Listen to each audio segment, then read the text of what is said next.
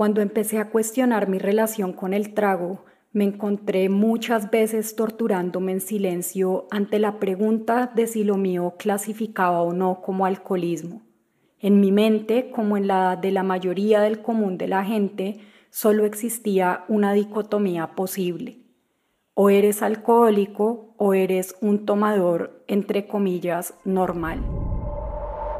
Catalina Zuleta lanzó una página de Instagram en marzo del 2020, en medio de la primera cuarentena, y ahí empezó a poner en palabras su difícil relación con el trago. El concepto del área gris del consumo me ayudó a ver que, como todo en la vida, en el tema de las adicciones hay matices. Intentar reducir las cosas a categorías absolutas y extremas es desconocer la complejidad de las experiencias humanas. Somos muchos los que sin haber llegado al punto de la adicción física y crónica al alcohol, sentimos e intuimos que hay algo que no nos cuadra en nuestra manera de beber. Expresando ideas como esta, Catalina empezó un proyecto que venía madurando hacía años, toda su vida quizá, o por lo menos desde que conoció el alcohol. Por su cuenta investigó sobre el tema de la adicción. Su impulso fue ante todo la curiosidad de entenderse mejor a sí misma necesitamos entender la adicción como un espectro, como que el mundo no, o sea, esta mentira de que el mundo se divide entre alcohólicos y tomadores normales es insostenible. Así nació Ni tan Anónima, una página de Instagram en la que Catalina ofrece información y asesoría a personas que como ella cuestionan su relación con el alcohol. Por ahora solo quiero expresar que aquí estoy por si alguien quiere hablar de esto por cualquier medio. Tengo muchos recursos que me gustaría compartir. Con dudas, algo de vergüenza y muchos miedos, como los que hay al empezar casi cualquier proyecto, Catalina se lanzó al agua. En una de las primeras publicaciones escribió, Hace poco un amigo me preguntó sobre el origen de la adicción. No hay una respuesta corta. La adicción nunca podrá explicarse en virtud de una sola causa, pero si tuviera que recoger las razones por las que yo bebía en una sola, diría que esa era mi forma de aliviar el miedo que me produce la incertidumbre. Más adelante decía, el sufrimiento empieza a disolverse cuando cuestionamos la creencia de que hay un lugar donde ocultarnos. Esta frase es de Cuando todo se derrumba de Pema Chodron, a mí me sirvió para ver que mis intentos de escape solo terminaban por exacerbar aquello que había intentado suprimir. La historia de Catalina Zuleta es muy normal, podría decirse. No hay los excesos ni los desmadres a los que estamos acostumbrados en este podcast. Tampoco los que vienen a la cabeza cuando hablamos de alguien que tiene problemas con alcohol o drogas, o cuando calificamos o alguien se autodenomina adicto. Por supuesto, a Catalina, como a muchos de nosotros, a ratos se le iba la mano con el trago. Tuvo borracheras pesadas, vergonzosas, días en los que olvidó lo que pasó la noche anterior, guayabos infernales. Sin embargo, este tipo de borracheras eran tan espaciadas que era fácil interpretarlas como cagaditas episódicas sin mayor trascendencia, y no como algo más constitutivo de la relación que Catalina tenía consigo misma y con sus emociones nunca tuve como problemas para hacer las cosas que yo quería hacer, no terminé bajo de un puente, no me levantaba a tomar vodka en ayunas, no andaba con botellitas de trago entre la cartera por si las moscas. Yo en un momento dado que no logro saber cómo exactamente cuándo fue, porque yo creo que no fue como un momento puntual, sino como la reiteración de varios momentos en los que yo me empecé a sentir incómoda con mi forma de tomar. Depende yo con quién me comparara, era como que o mi caso era digno de salir corriendo a un sótano de alcohólicos anónimos o pues yo era una tomadora normal. Aparte yo tomaba más que todo cerveza y pues obviamente bajo los estándares culturales latinoamericanos pues la cerveza es agua. ¿no? O sea, como que nadie concibe eso como un problema, ni mucho menos. Pero había algo que la incomodaba cada vez más, sobre todo en los guayabos. Había una voz que le decía, esto, no, aguanta. Pero esa voz se tuvo que hacer casi un grito para que ella la escuchara. Todo el mundo tiene su propia colección de bochornos etílicos y todos vivimos en una cultura pues donde eso está totalmente normalizado, como cagarla borracho, decirle vainas a la gente, todo. Entonces es como que lo que yo he llegado a comprender es que yo siento que desde que uno sea como funcional al sistema capitalista, como que no hay tanto rollo con la relación que uno tenga con el trago. Mientras tú produzcas y tengas como logros de afuera para mostrarle a la gente y todo eso, pues no, no hay mucho rollo. Estamos acostumbrados al alcohol, pero poco nos preguntamos por qué bebemos, para qué, qué nos quita, cómo nos afecta. ¿Podríamos vivir sin él? ¿Haría mejor nuestra calidad de vida? Y como yo lo sabía, era que yo me había resistido a empezar a publicar en Instagram, porque yo sabía que pues eso era muy controversial, como que uno siempre está acostumbrado a que a uno el exalcohólico le eche el cuento de su terrible adicción que lo dejó sin familia, sin dientes, sin vida, y que esa historia y que ese relato se vuelva la barra comparativa de los demás de, ay, yo no estoy tan paila como esa persona, entonces yo no me voy a preguntar nada.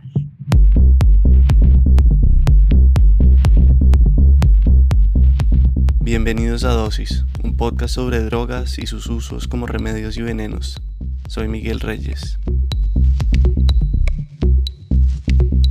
En este episodio la historia de Catalina Zuleta, su problema difuso y ambiguo con el alcohol y el camino que ha recorrido en esta relación con él.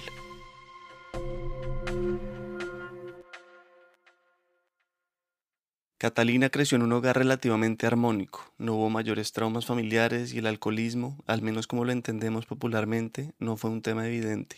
Sin embargo, desde el colegio, sin saber muy bien por qué, veía con extrañeza la obsesión con el trago. Recuerdo que en un momento como en décimo o en once nos llevaron a un paseo en Amazonas, una nota como de verdad era un paseo muy guerrero, como de pelar monte en la selva para abrirnos paso y la gente como súper obsesionada con comprar cachaza y emborracharse durante esas caminatas y como todo el mundo sintiéndose súper malo y súper rebelde por eso y a mí genuinamente pues como que yo no decía nada, pero yo simplemente como que no participaba de eso. Y así yo pasé varios eventos como en los que se supone que uno toma sin tomar. O sea, yo fui a la excursión, si te acuerdas, a uno le dan como esas pulseritas del hotel para la barra libre. Yo me acuerdo que yo le di mi pulserita a una persona que todavía era menor de edad para que pudiera tomar, pues porque a mí no me interesaba. En los años del colegio y de la universidad oyó muchas veces de amigos o parejas una frase que muchos hemos dicho o escuchado. Tienes que aprender a tomar. Entonces era como, no, no, no, vamos a ir a una tienda, yo le voy a comprar su par de latas de cerveza porque usted tiene que aprender no sé qué. Ya en la universidad el trago seguía siendo una presencia lejana en su vida, pero eso cambió a los 21 años, cuando... Me dio una tusa, pero, o sea, te digo que hasta el día de hoy, a mis 36 años, yo me acuerdo de esa tusa y me quiero abrazar porque fue como una vaina muy fuerte y yo la refugié toda en el trago y yo siento que ahí fue cuando yo como que descubrí en el alcohol un mecanismo de gestión emocional. Después de esa tusa y de un exilio obligado con su familia que la descolocó, volvió a Colombia nueve años después. Yo sentí que yo tenía que regresar porque pues también fui arrancada de acá por cosas que no decidí yo yo siento que eso también profundizó más mi relación con el alcohol, porque yo dije, ¿cómo no? Yo me voy a tomar unos meses para ver qué quiero hacer. En Canadá, mientras estudiaba literatura francesa y filosofía, tenía un estilo de vida muy distinto al que llegó a construir en Colombia. Claro, yo empecé a tomar más, obviamente yo me sentía aquí en la fantasía de que en cualquier lado hubiera una tienda de la esquina con pola a dos mil pesos.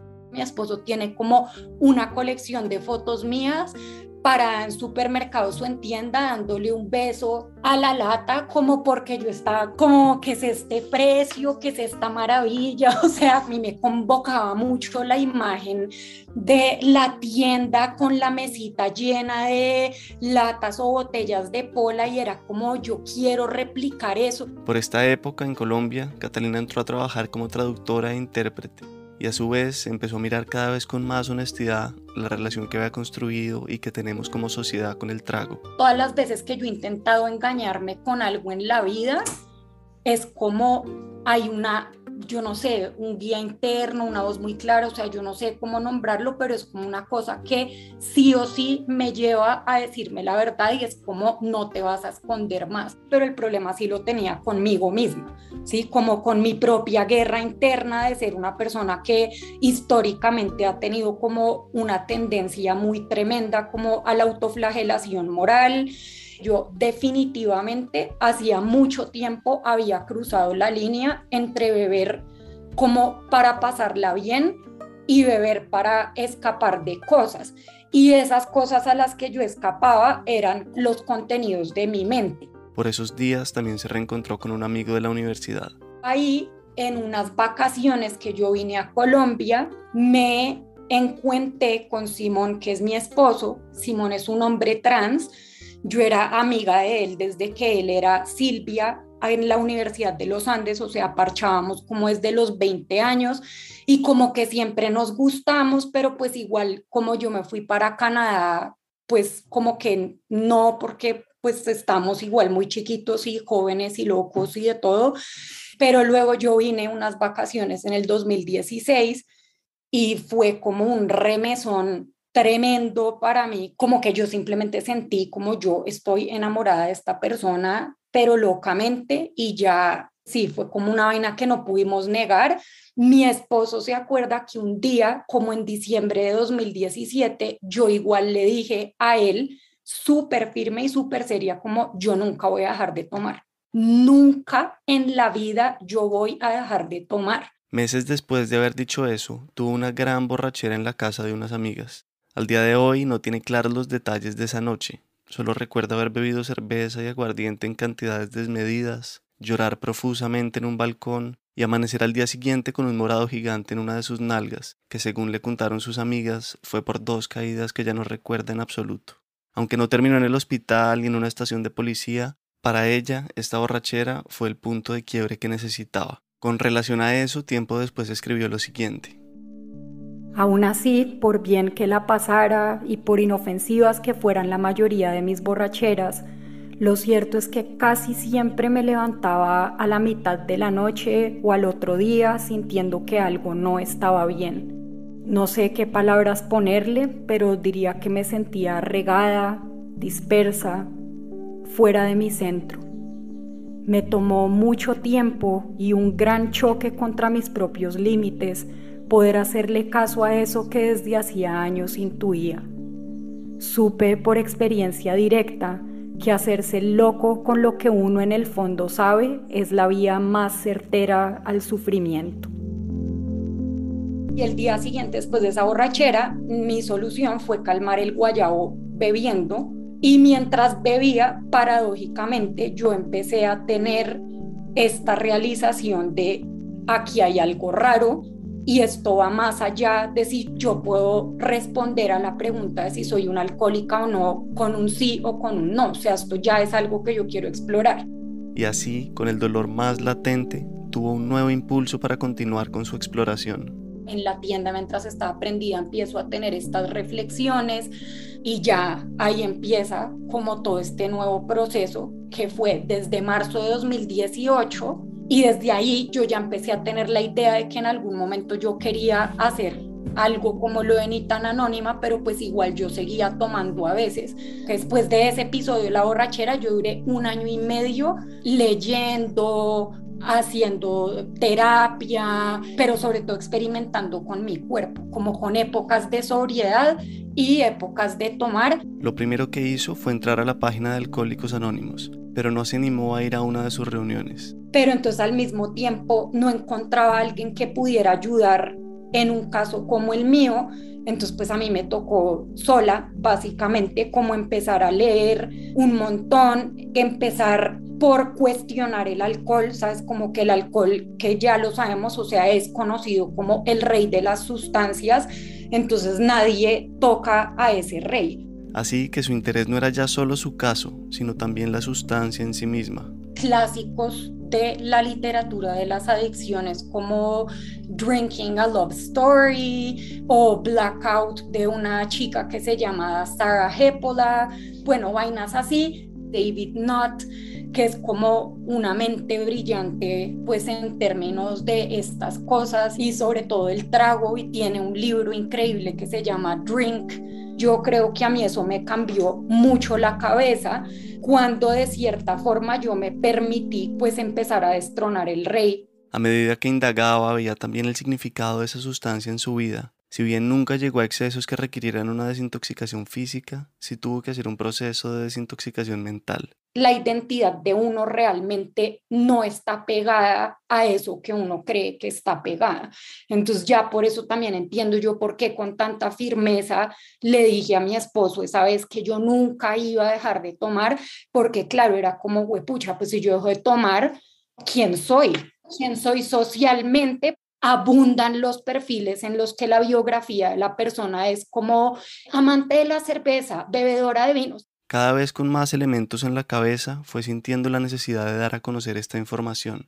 Pero claro, había miedos. Se enfrentaba no solo a una sustancia que es aceptada y celebrada socialmente, sino también en la que millones de personas se refugian, construyen su identidad, se sienten más seguros.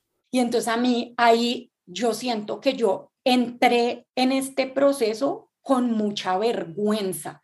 Entonces yo siento que lo que se instaló en mí al principio fue como, vale, yo quiero analizar mi relación con el alcohol, pero fue una cosa pues muy dolorosa porque yo me sentía excluida de los afectos de ese rey y como una especie y como un sentido de orfandad también pues porque es que de verdad como humanidad tenemos una historia muy apretada con el trago y es jodido de verdad uno se siente como huérfano de algo si uno empieza a sentir que como no de pronto ese rey no es tan bondadoso para mí entonces yo empecé con mucha vergüenza, con mucho miedo, yo no le quería decir a nadie. Luego, en el 2018, hice un ejercicio para dejar de beber por 90 días. Pero yo a todo el mundo le decía que era porque, o sea, yo no era capaz de decir como yo estoy haciendo esto porque estoy cuestionando mi relación con el trago, sino que yo prefería decir, no, es que me caso en tres meses, entonces para bajar de peso y caber en el vestido. Claro, entonces tú empiezas a decir, no estoy tomando,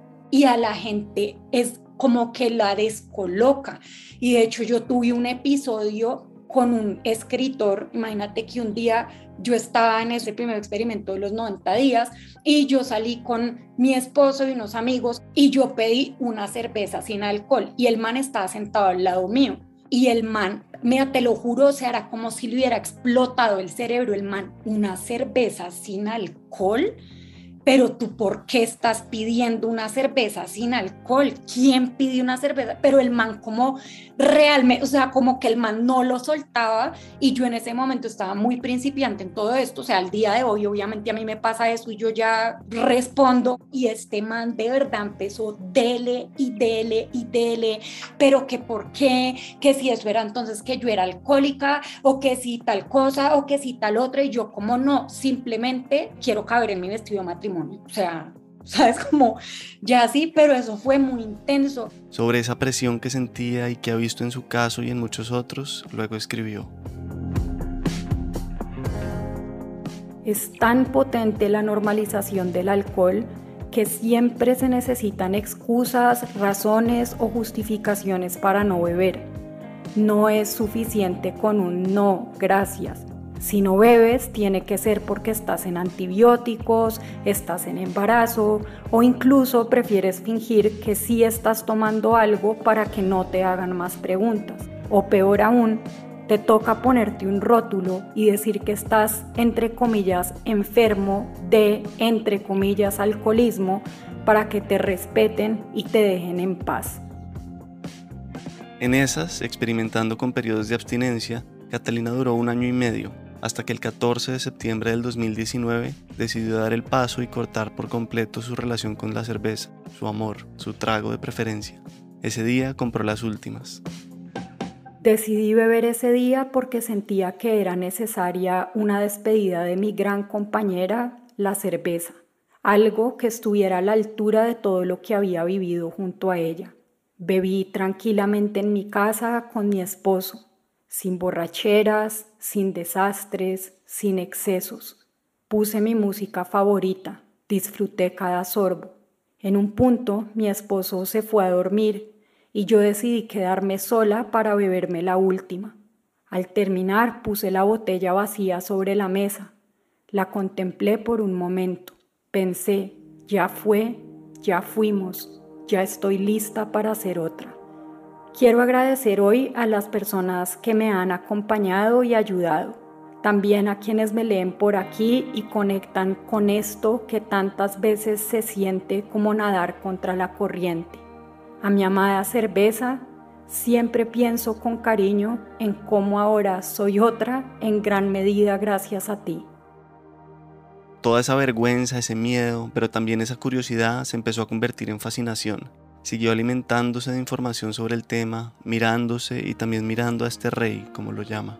Yo creo que el cambio en la conciencia fue el día que yo me bajé del bus de pensar que beber alcohol es un privilegio y como que al final del día fue súper evidente que yo estaba mejor sin tomar y como que ya me sentía preparada para realmente decirme a mí misma como yo no soy el alcohol, que a uno como que lo atrapa en eso. Pensar que uno no va a ser el mismo o que uno no se va a poder divertir o que no va a poder salir o bueno, sabes, como todos estos miedos que uno tiene y fue como, no, yo soy otra cosa, o sea, no sé qué soy, pero sé que soy una vaina más grande que este cajón en el que me metí de Catalina la que toma. Pero claro, es jodido porque es lo que te digo, yo construí una ética y una estética al lado del alcohol. O sea, la ética era que se riegue sangre pero no cerveza, yo no confío en la gente que no toma, yo vivía matada con la ranchera esa que se llama Me bebí lo del mercado. O sea, yo amaba esa canción y yo era súper como sí, que se me acabe el arroz en la casa, pero no la pola. En marzo del 2020, cuando decretaron la primera cuarentena en Colombia, recibió el último impulso. Fue como a los dos días de que Duque dijo como ya no salen más y lo hice porque una amiga me llamó y me dijo como, pucha, estoy impactada, estoy en el supermercado, esto pues parece el fin del mundo, el apocalipsis y veo los carritos del supermercado de todo el mundo y la gente se está abasteciendo de trago, pero como si esta mierda se fuera a acabar, como que hay más trago que comida en los, en los carritos de la gente. Empiecen y tan anónima ya, poste ya, o sea, esto es importante para este momento. Entonces yo, bueno, listo, pum. En ese punto ya tenía mucha información en la cabeza, quería construir un nuevo relato, una historia diferente a la tradicional, a la que conocía sobre el alcoholismo, las adicciones y los anonimatos. Habían pasado más de dos años en los que se había preguntado ya muchas cosas sobre su relación con el alcohol. Ahí ya había una oposición a las narrativas tradicionales de las adicciones. Y por eso precisamente yo me nombré así, por un desacuerdo en varios niveles, como con la idea del anonimato. O sea, el nombre de verdad de ni tan anónima es ni tan alcohólica ni tan anónima, solo pues que esa vaina no me cabía así en las redes. Creo que el rótulo de alcohólico es una vaina que hay que cuestionar despiadadamente Mira, te lo voy a decir así, es como yo siento que en Alcohólicos Anónimos el mood como general de la gente es, yo tengo un problema con el alcohol, pero ustedes, los que sí pueden tomar, háganle frescos y yo no les voy a hacer ruido. ¿sí? Yo me voy a mis reuniones y yo lo hablo allá y yo no hago ruido y yo no los jodo y yo no me les cago la fiesta. Entonces, ni tan anónima es una respuesta a eso porque yo sí decía, este tema hay que hablarlo, pero yo sabía de entrada que yo lo que iba a hacer era alzar un espejo sobre los hábitos de la mayoría de la gente que toma, porque yo no venía desde ese lugar de la adicción crónica, sino desde un lugar que le es conocido a básicamente cualquier persona que beba alcohol de manera habitual. Entonces yo tenía mucho miedo de empezar por eso yo dije, no, o sea, nadie me va a seguir, me van a mandar a callar, porque además unos meses antes yo le había como contado a un conocido que yo quería hacer esto y el man, pero mucho ojo con sonar como una de esas eh, sobrias, histéricas, prohibiciones, como mucho ojo con el tono, no sé qué, y yo no, puta. Entonces como que yo siento que yo empecé como muy cautelosa. Un par de semanas después de haber lanzado su cuenta de Instagram ni tan anónima, escribió, la mayoría de consumidores habituales de alcohol se encuentra en el área gris. Esto no es invento mío, la ciencia muestra que no se necesita mucho para estar en el espectro del consumo problemático. La belleza del área gris para mí radica en mostrarnos que muchos estamos más en el mismo barco de lo que a veces creemos, aún con las particularidades que pueda tener cada caso.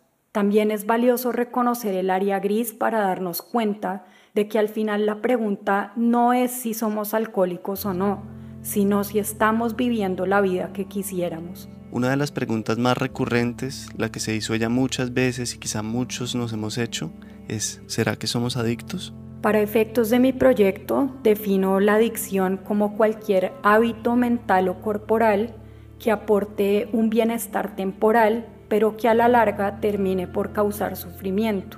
En mi caso, esto era el alcohol, pero para otros puede ser la comida, la necesidad excesiva de aprobación, el Internet, las redes sociales, el sexo, el juego, etc.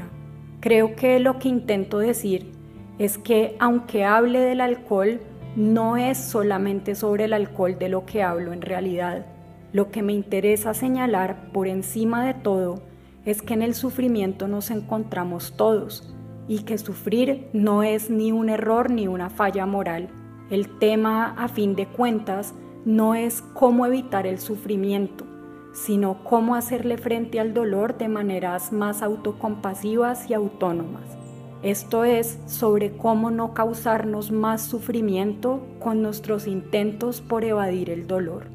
Esa adicción responde a nuestro deseo de encontrar respuestas, de encontrarle sentido a la vida en últimas.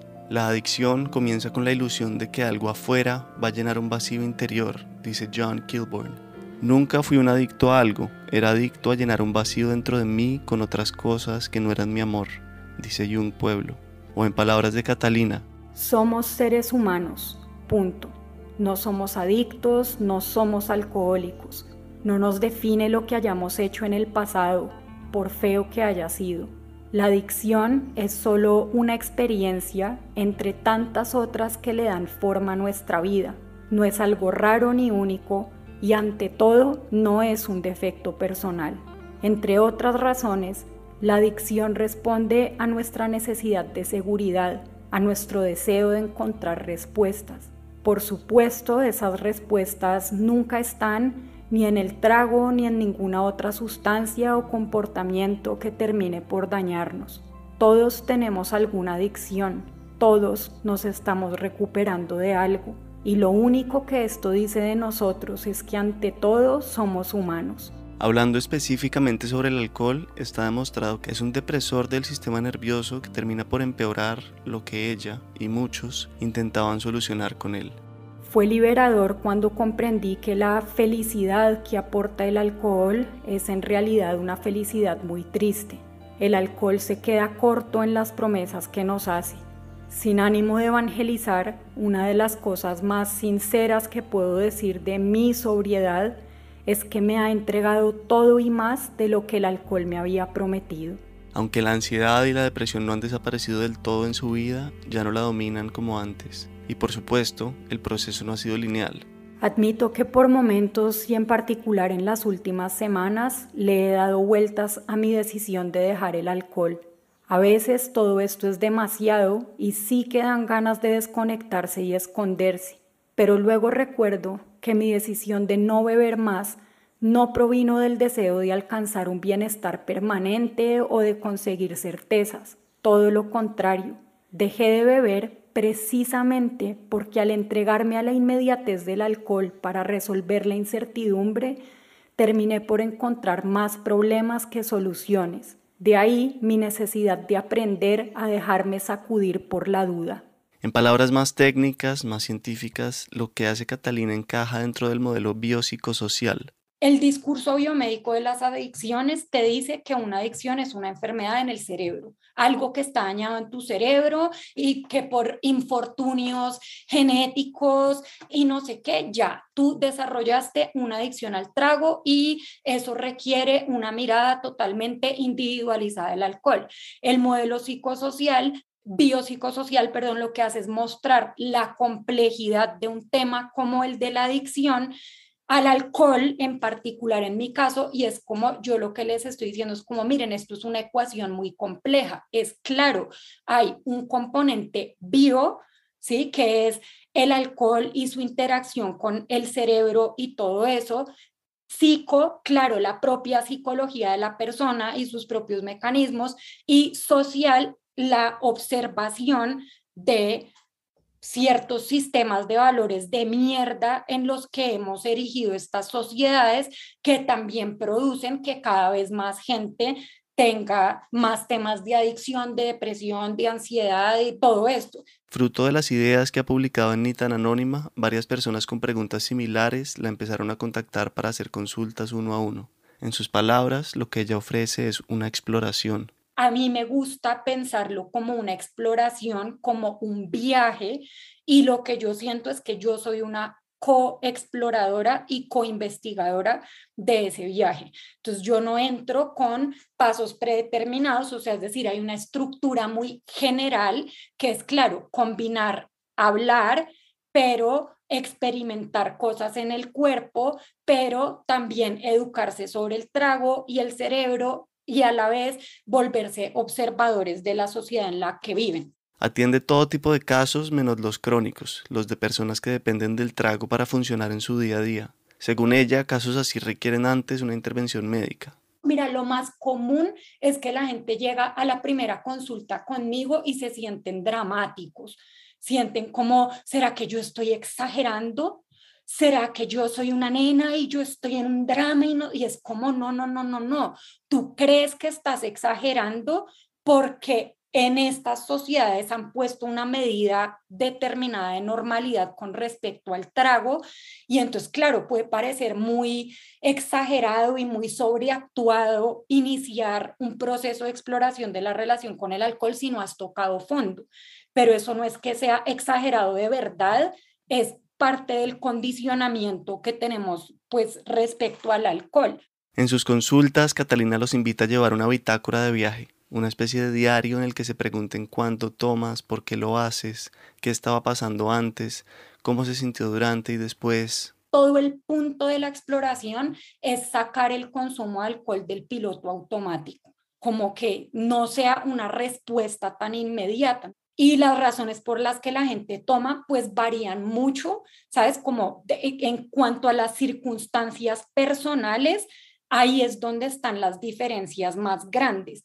Pero cuando yo veo la sociedad en la que nos estamos tomando, ahí hay un piso común, hay un piso común de un montón de gente que tiene en su cabeza el discurso de que uno tiene que esforzarse por ser alguien, de que su valía personal depende de su capacidad productiva.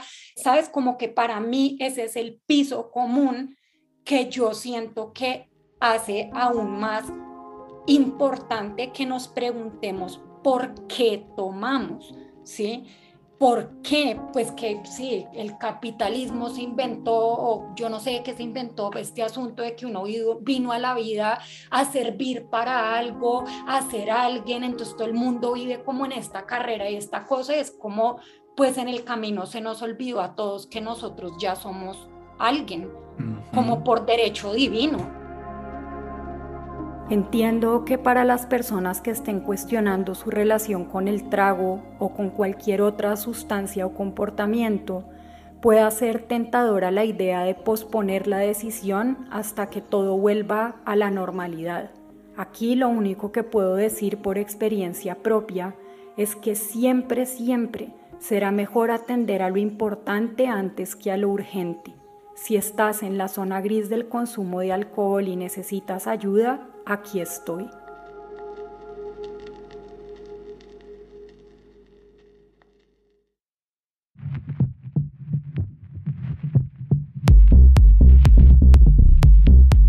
Para los que no saben, La No Ficción es una productora de podcast que nació hace menos de tres años por el deseo de hacer periodismo bien investigado, que tocara temas nuevos y que llevara historias de vida que merecían ser conocidas por muchos.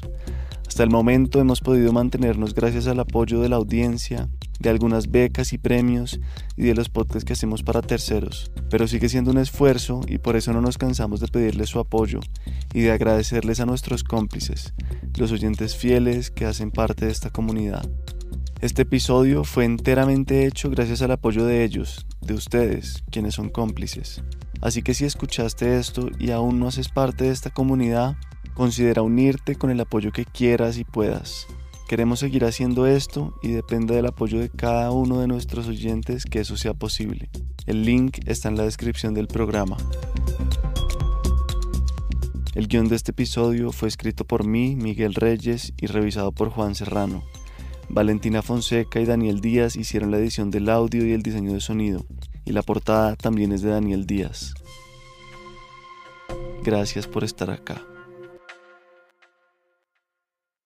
Mary redeemed a $50,000 cash prize playing Chumba Casino this year. I was only playing for fun, so winning this was a dream come true. Chumba Casino is America's number one social casino experience. It's serious fun. With over 80 casino style games to choose from, you too could win life changing amounts of cash. Be like Mary. Log on to chumbacasino.com and give them a whirl. That's chumbacasino.com. No purchase necessary, void, or prohibited by law. 18 plus. Terms and conditions apply. See website for details. The voice in the preceding commercial was not the actual voice of a winner. Hello, I'm Tom Standage, host of The World Ahead, the podcast from The Economist that explores the future. Over eight weekly episodes, starting on November the 28th, I'll be talking to Economist journalists and special guests to get expert insights into the year ahead. We'll explore critical themes from soaring inflation and the impact of the war in Ukraine to chaos in the energy markets and China's uncertain post pandemic path. Topics include Has China peaked? What does the war in Ukraine mean for the fight against climate change? How will economies cope with looming recession? Will passwords be replaced by pass keys? And just how exactly do forecasters predict the future? Join us to sharpen your foresight with the world ahead from The Economist. Start listening on your podcast app.